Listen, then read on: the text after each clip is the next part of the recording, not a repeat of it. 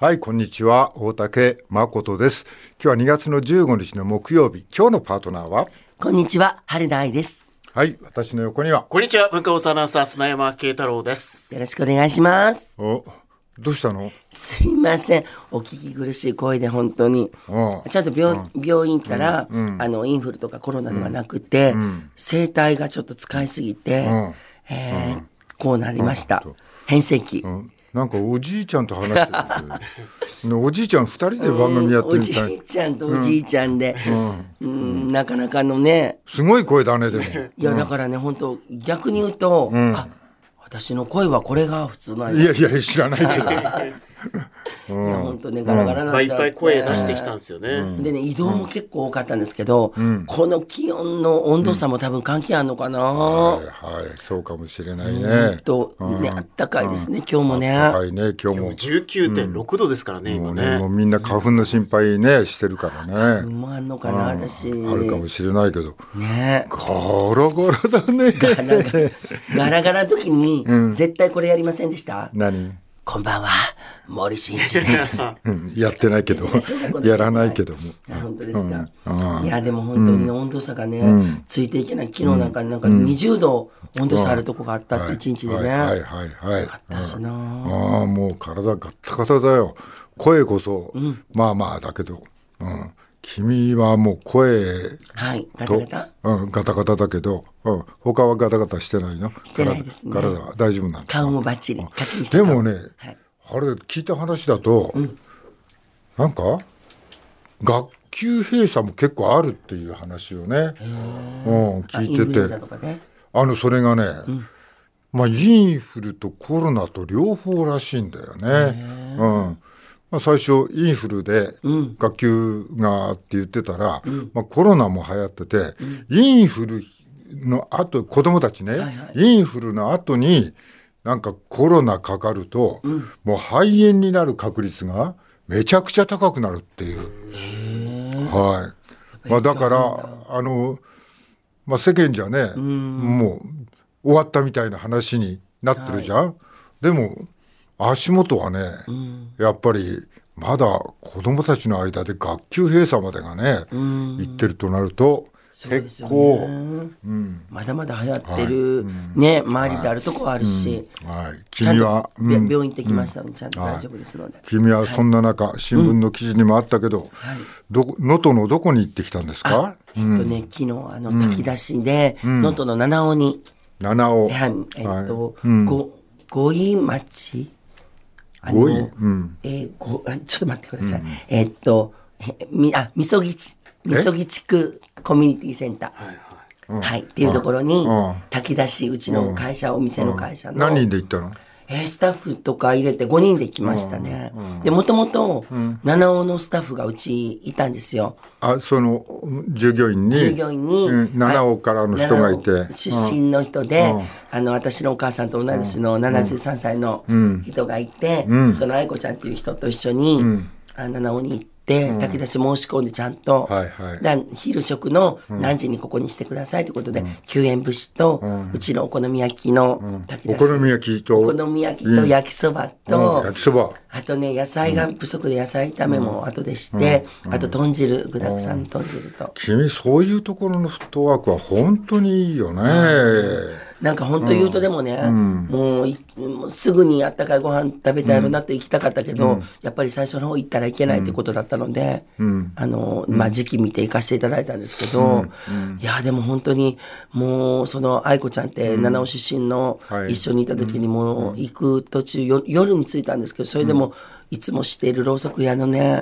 あの日本でも有名な和ろうそくのところも全部崩れたり、はあってもう泣きながら、あのついてましたもう街が。えー、七尾も結構被害大きいんだよね。大きかったあのさっき写真見せてもらったけど、はいもうねお家が随分、はい。まあ半壊全壊のお家が。全開で崩れたとこもあって、薬局なんかは1階崩れて、2階に人がいて、たまたま2階から1階に出れたっていうぐらい、もう上はぺっちゃんこ、下はぺっちゃんこになってたり、はい。結構それで津波も和倉温泉の方があったみたいで、なるほど。あの船が道路まで、打ち上がってたりとあそうだねか、ああの、まあ、報道されないとこ多分、富山とかもいろいろあるんやろうなと思いました。はい。うん。えっ、とそうすると奈良は何こう水道はどうなってんの？あ、もう全部断水で、ダメだよ。はい。あだ水道がダメってそれでたあの炊き出しってあ、炊き出しは全部自分たちで全て持っていくので、いやだけどお水とかがはい。やっぱり水道使えなかったら大変だよね。そうですね。あの、っていうか、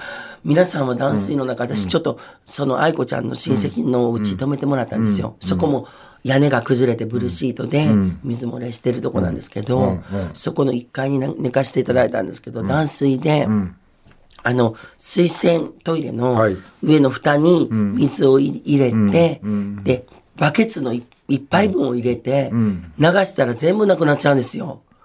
だからあ一回トイレで流すとバケツ一杯。バケツ一杯が、の水がはいどこから汲んできて、はい、それ給水でもらってきて。もらってきてトイレ流すバケツ一杯。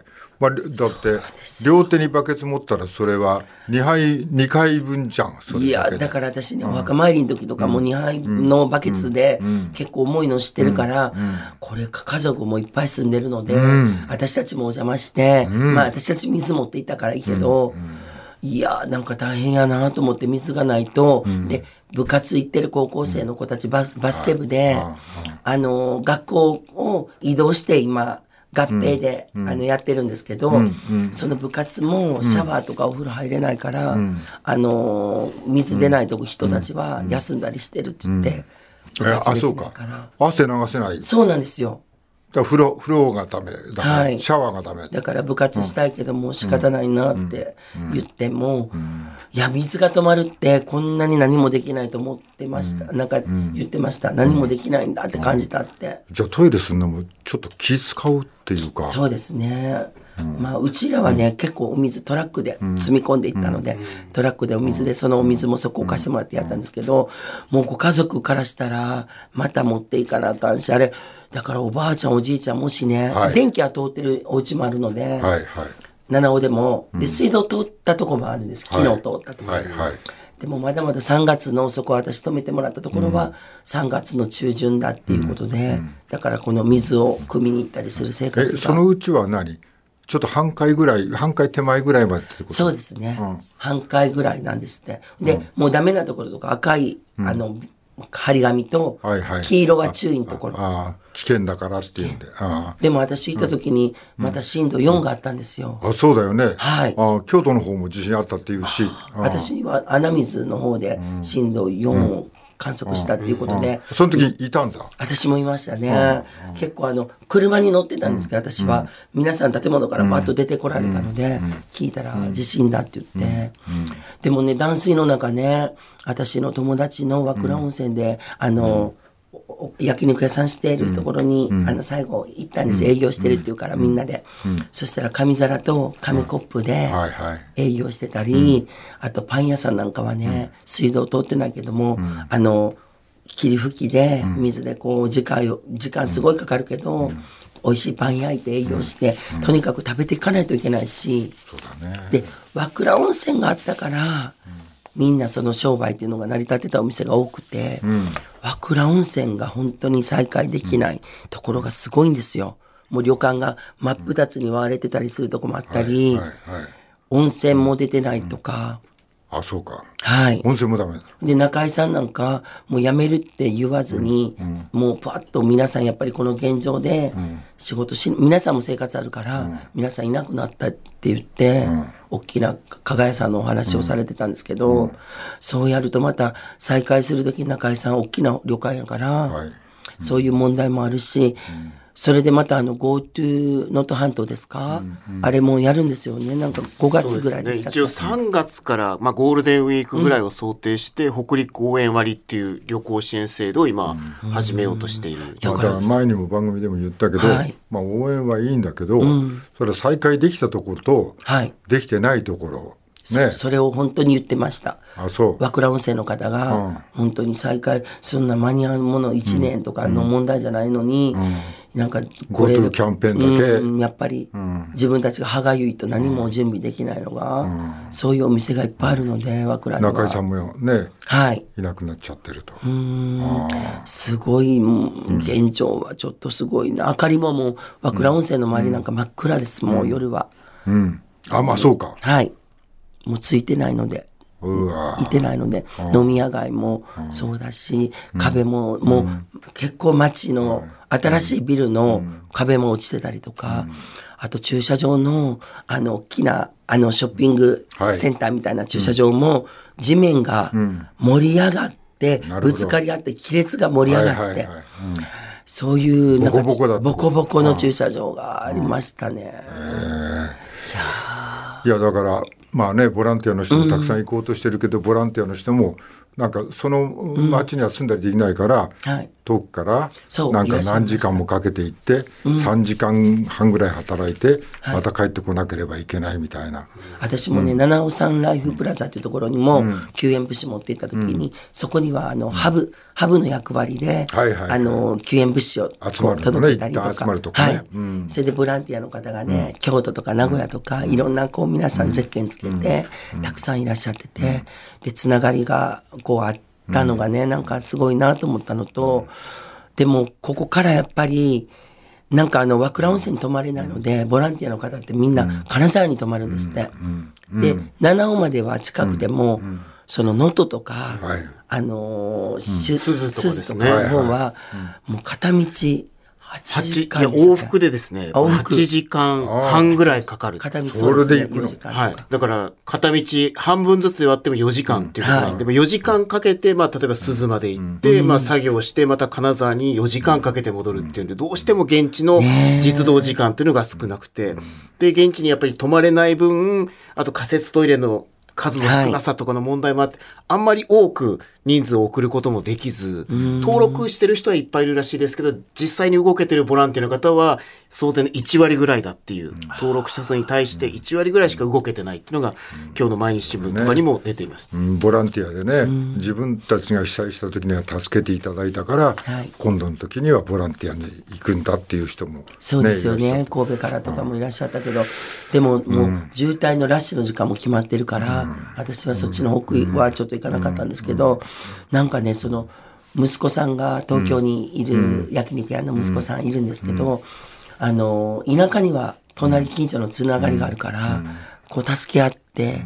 なんとか頑張ろうってあるけど、もしとあの首都で地震があった時に、それはどうなるんだろうっていうのを心配してたって息子さんがはい。なるほどね。言ってましたね。まあね、まあ、そんな段階で GoTo とか、まあ、どうなんだろうなって、まあ、ちょちょっとだけ俺は疑問にそこはね、この番組でも言ってるけど、あともう一つ、そのボランティアの話だけど、やっぱもう、ね、東日本大震災からボランティアの人すごいじゃない、はい。もうね、現地入って働いて、あほそのな、もうちょっとさ、まあ、ボランティアはね、もちろんね、嬉しいんだけど、そういう時ちゃんとお金出してさ、ね本当ですね。あの、も、も、ももっとちょっと進んだ意見言えばさ、ここ人いないで働けますよぐらいのね、まあちょっと賃金もね、うん。ボランティアっていうんじゃなくて、もっと進んで、はい、今日のね、ありがとうぐらい、ぐらいを、地方自治体なり、ね、ね。国なりが、ちゃんと、なんかボランティアの方も往復8時間かけて、すごい移動疲れると思うんですよ。疲れて。そうだよ、もう年食ってたらさ、移動だけでヘトヘトだろだってな。だから船で例えばね、そばで宿泊そうだよな。やってもらうとかだと、もっとスムーズにいくんじゃないかなとか、もう思うことは本当になんかできること、まあでもボランティアでできないこともいっぱいあるので、まあ船とかね、考えてれば国のできることあるよね、多分。そうですよね、ここに来てほんでまた裏金のニュース聞いたらみんな本当がっかり。本当だよな。何のためのね、納めてるお金だろうと思うと思うんですよね。なんかやっぱり、うん。本当どないかね、あの、これって半島の地震じゃないですか。日本って島国で半島だらけじゃないですか。そういう災害の救援とかの仕方ってもっとしっかりここで学んで、次に備えないと、なんか、同じことを同じ時間で繰り返してるような感じがしますよね。まあ、それでそんな声になっちゃったんだったら。すいません。許すよ。すいません。ボランティアで、焼きそばって叫んで、叫んで。ありがとうございます。叫んでたわけだろ。お好み焼きです。って言って。皆さんは喜んでくださいましたか？ああ、もうすごい喜んでくださって、もう本当にあの、いや、あの、笑顔でみんな写真撮りましょうとか言ってくれたり、私を見て泣いてくれる方いたり、本当に行ってよかったなって。間違えてあれ、あの、金取んなかった？大丈夫です？金。間違えて。お前なんか金に 執着で、これ、焼きそば600円とか取んな出し取れへんやろ？でもね、逆にね、あの、時計屋さんがあるんですよ、戸田ってね。その時計屋さんにね、キティちゃんのね、すごく昔の時計、昔からの時計と、あの、時計屋さんもね、メガネ屋さんも兼ねてて、メガネの修理で、開けてないと皆さん来るんですって。メガネが壊れたりとか、なくなったとか。だからずっと震災後開けてるとこがあって、戸田っていうところに行った時に、あその、買いましたキティちゃんの。あの、時計可愛いのあって、ヴィンテージですよね、もう。多分昔に仕入れたやつが、ヴィンテージになってて、勝手にね、勝手にヴィンテージになっちゃったよ。勝手になって、ほんで、これ買います？って言って、で、おいくらですか？って言ったら、8000いくらって言ったから、内心、え、ちょっと、え、結構する？って思ったけど、でもね、あの、本当お、お釣り大丈夫です？っていうぐらい、あの、1万円分の他にもいろいろルーペとかいろいろ買って。なるほど。はい。はいはいはい。ねなんかちょっと関連ニュースみたいのなかった？ののはい、まあそのボランティア、うん、ボランティアのことで。はい。が、まあ、先ほど、はい、紹介したものでしたけど。あそうなの？はい。はい。あ実動1割 ,1 割っていうね、あ全然こう人がまだ入っていけない。登録は2.5万人、されてるんですけど、まあ、実際動けてるのが、まあ、2000人少々っていう、あと行ける道もすごくまだ少ないんでしょうね能登、の方はね、混んでるんでしょ？う、ん七尾までは行けてもね、まあ本当にね、あの金沢から、七尾までがちょうど能登半島の中間ぐらいで、はい、本当にさらに穴水はさらに北、うん。輪島と鈴はもっと北っていう。先の方でね。あの、能登島っていうとこもあるんですよ。能登島大橋って言って。私も子供の時ね、あの、大橋がかかった時に旅行に行った思い出もあるんですけど、うんそう。ん、そこにはあの海のそばで、うん、あの移住された人と私、まあ、昔旅番組でお話したことあるんですけど、なんかやっぱりあの辺って本当に海の、あの囲まれてるから漁師さんたちも海底が底引きが今変化してるから、底引きだと引っかかるやろうなって言って、何も漁師さんたちも再開ちょっと難しいって。言ってらましたね。海がだってすごい遠くなっちゃったりしてるとこもあるそうですよね。ね。鈴の方とかもそうやし、ほんで、はい、なんといってもこのニュースが、初めね、うん、東北の時に、うん、やっぱりどこ行っても皆さん言われるのが、うん、なんか人自分とこは他人事と思って地震のニュース見てたんですって。はいはい、でもこうやってなった時に、ニュースの番組で、あの、能登の地震とか扱ってくれなくなった時に、うん、あ、もうそれで情報終わったら、もうおしまいなんやって、みんな、やっぱり気にかけてくれなくなるっていう、それを。能登の、はい、地震で、まだ大変で、まあ、回復もしてないと、はい、まあ、水もないとこもあるっていうのに、まあ、テレビ何やってるかって言ったらそのニュースがどんどん少なくなってきて、はい、違うニュースが今。国会の裏金問題とかね、うん、まあ、大谷君の頑張ってるのとかね、どんどんニュースが変わっていく少なくなってくるとその時に東北の時は、うん、あなんかもう自分の中でも薄れていくけども、うんそれと同じ現状が今あるから、自分の中で、い。ざ自分のことになった時に、やっぱり寂しいというか、不安とか、やっぱりすごく駆られるっておっしゃってましたね。実際、こう、報道されないと、なんか落ち着いたのかなと思われるけど、まあ実際現地に行くと全然落ち着いてなくて、その現実がずっと続いてるってことですもんね。はい。何にも。始まってないっていう。まあでもそんな声になっちゃったんで、はい。しょうがないから今すいません。あその声で、はいやっていた やっていただいて、よろしくお願いします。はい。おじいちゃん同士でね、おじいちゃん同士でね、はい。行きましょう。行きましょう。仲良く。はい慶太郎君、うん。はい、えーその、まあ、裏金の話ですけど、こちら朝日新聞ですね。はい。政策活動費、甘利氏にも指摘、確認せず、適正、まあ、こういう見出しが出てるんですが、えー昨日の、まあ、集中審議では不透明な政策活動費の使途にも議論が及んだと。えー使途公開の義務がない政策活動費は、その秘匿性が、まあ、問題視されている。わけなんですけど、新たに取り沙汰されたのが岸田政権下で党幹事長を務めた甘利明氏だ、えー中国新聞は昨日、2019年の参院選当時、甘利氏は党選挙対策委員長として党から8060万円の政策活動費を受け取り、これを原資に全国の候補者に陣中見舞いとして裏金を配った可能性があると報じたと。えー甘利氏は昨日朝日新聞の取材に政策活動費の使途について使い道についてはお答えすることは差し控えますと回答したと。で、甘利氏はその後ですね、幹事長に就任します。わずか35日間の在任期間で3億8000万円を受け取ったとされているが、それらの使途は全て不明だと。あります。えー立憲民主党の伊坂信彦氏は予算委員会で、この人が適正だったのかを総理に正しました。えー総理は報道の中身は承知していないとしながら、適正に使われていると認識をしていると、えー連発、えー確認もせずに大丈夫だという答弁が通るなら予算委員会は用をなさなくなってくるなどと詰められ、ようやく確認すると応じたとあります。あのねこのくだなんかだらだらとした国会論議ね。もう本当あの確認するってすぐ言えば済む話だよね。うん。まあそれをこうずっとそこまでなかなかたどり着けないっていうのをあの国会中継見てる人もとってもなんか歯がゆい思いをしただろうね。他にもね、話してほしいこと、ちゃんと議論してほしいこと山ほどあるのに、こんなことをね。どんどん出てくるね。ねえ後から後から。もうそんな時代じゃないから、ちゃんと言ってほしいですよね。はい、はいえー総理もね説明責任を102回も答弁で繰り返したって書いてあるね。ですね。ははいい。で、まあ、その関連で、これ今度朝日新聞で一面になるんですけど、裏金説明責任促す。政倫審対応を踏まえ処分検討と。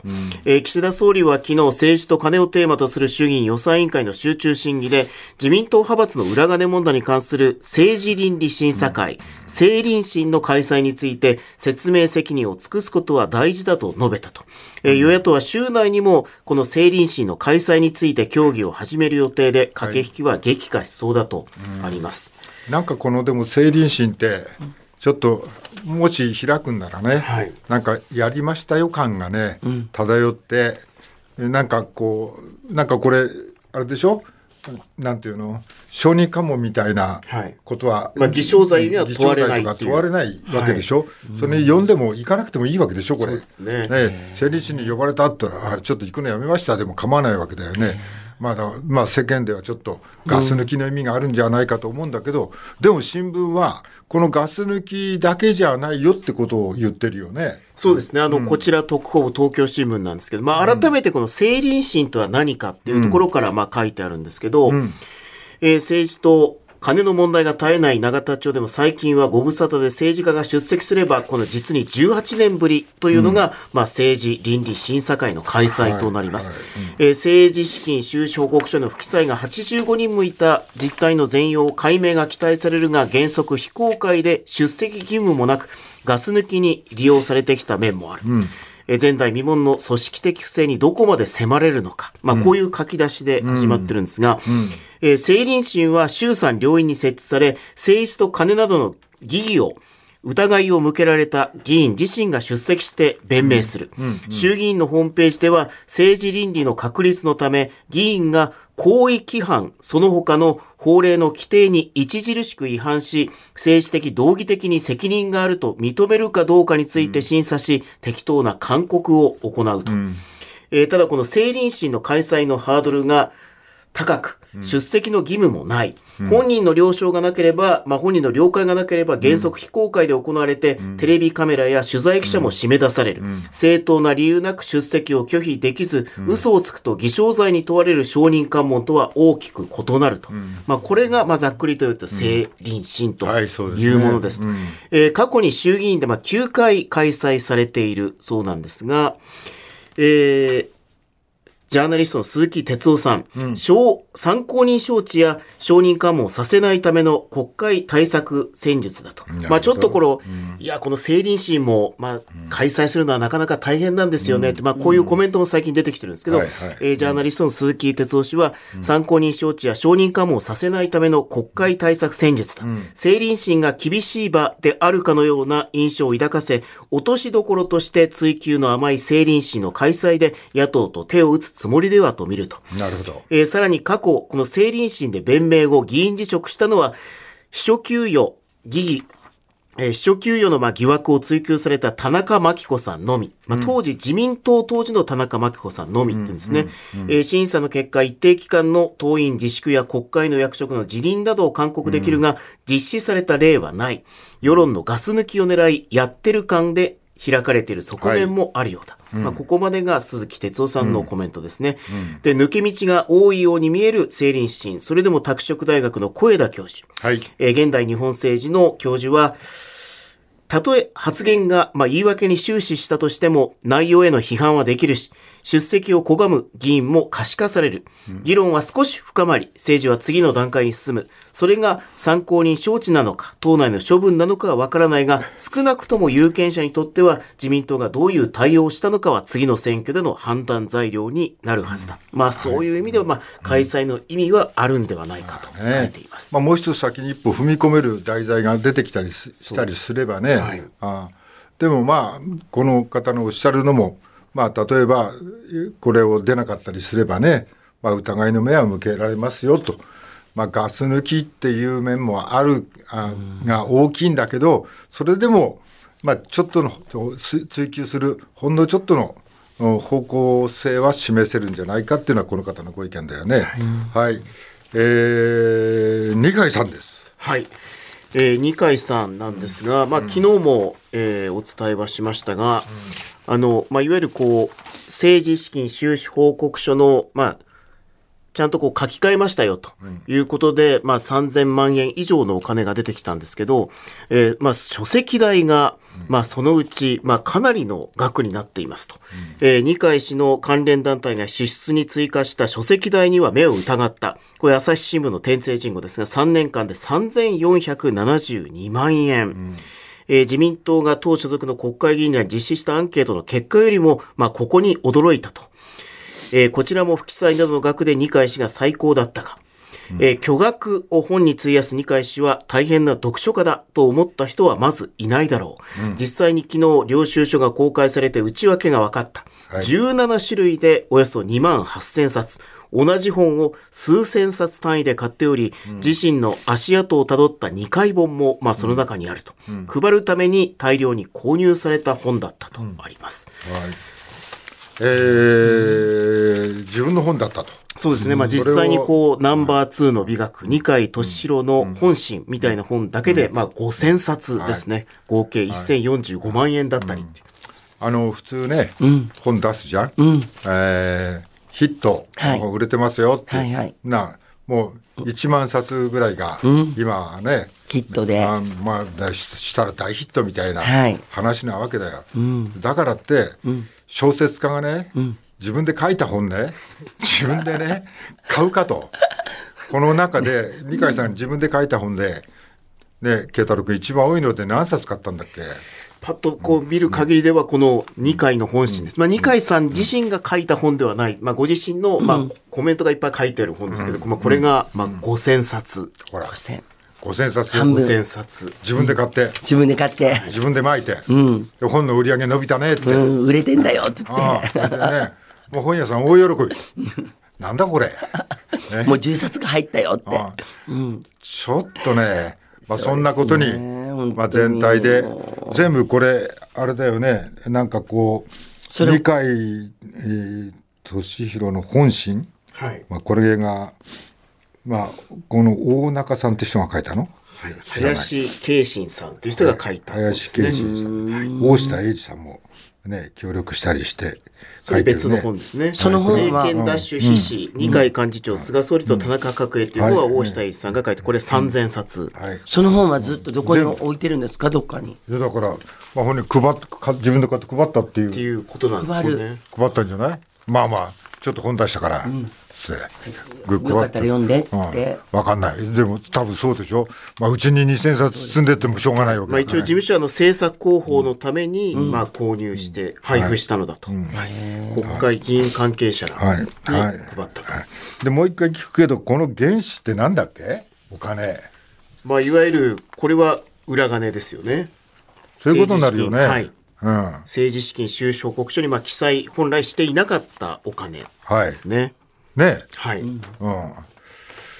それこの人が自分の本に使ったっていう話にはい。なるかい？はい。それじゃあ。そうですね。はい、えー、まあ自分で本が出しといて自分で買ってっていうのがな、ねそうですえ、ね。しかもこれあ裏金。俗に言われてる裏金っていうことになるね、うん。これでまかり通ってるの？これ。これでね。えこれで通るのこれ。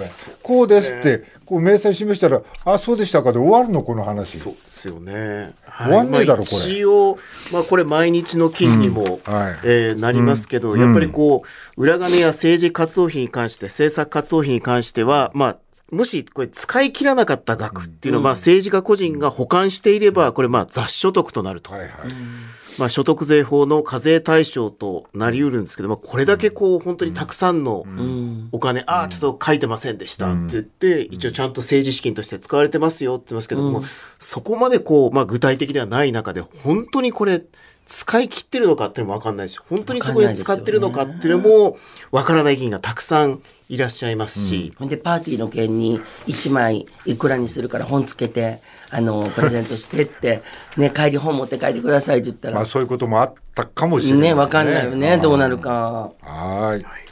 えー、続けて何かありますか？まだ。はい、ちょっともう時間が少ないですけど、まあ、これもちょっと地震に絡むものですけど、東京新聞の今日の一面ですね、えー原子力規制委員会原発災害対策指針見直しとあるんですが、家屋倒壊時の退避議論せずとあります。えー原子力規制委員会は昨日の定例会合で、原発事故時の防災対応を定めた原子力災害対策指針の見直しについて、環境に拡散した放射性物質による被爆を避ける住民の屋内退避の手法に限って議論する方針を決めたと。5人の委員全員の一致である。えー能登半島地震では家屋の倒壊や道路の寸断が多発し、屋内退避や避難が困難だったことが判明したものの、それらの課題を想定せずに検討を進めるとあります。えー山中委員長は昨日のまあ会合後の記者会見で、えー家屋倒壊や避難ルートの寸断などは自治体側の検討課題と強調。自然災害への対応は我々の範疇外と繰り返した。屋内退避ができる前提で今後の議論をするのかを問われると、そのような考えで結構だと答えたとあります。はい。もうね、あの、能登の地震もね、1回目震度4が来たんですって。それで、あ、地震だって、お正月のね、あの、筋肉をね、ストーブの上でね、温めてて、で、あ、地震だ、揺れてるって感じだったんですって。で、その時にストーブは止まったんですけど、で、2回目に、もう立ってられないぐらいの、もう子供をこう抱き寄せることもできないぐらいの揺れがバーッと来て、ストーブの上の、これから元旦迎えてお酒飲むための筋肉の鍋がブワッと倒れて、もうそっからガラスも全部割れて家の中で、何にもできなかったと。震度7強とかの揺れっていうのは、本当に何も窓開けたりなんかよく言うじゃないですか、ドアはいあんなことも何もできないって。そうだね。窓開けたりね、学校にいたらあの、机の下に隠れなさいとか言ってるけど、そのそばにも行けないと。そんな時間も、そんな風にも、もう本当に全部が崩れると思っはい。て死ぬと思ってたって言ってたんで、私実は去年ね、28日にちょっと防災のね、ロケ行って、震度7強を実は体験する施設でしたんですよ。本当にもう何にもできないので、それも全く一緒のこと言ってたので、これでお家の中で、あとは勝手に自分個人個人でって、本当にそれで安全なのかがね、みんなその通りやっていいのかって、やっぱりこれちゃんと議論はもう一回その辺もね。うん。さあ今日も始めましょう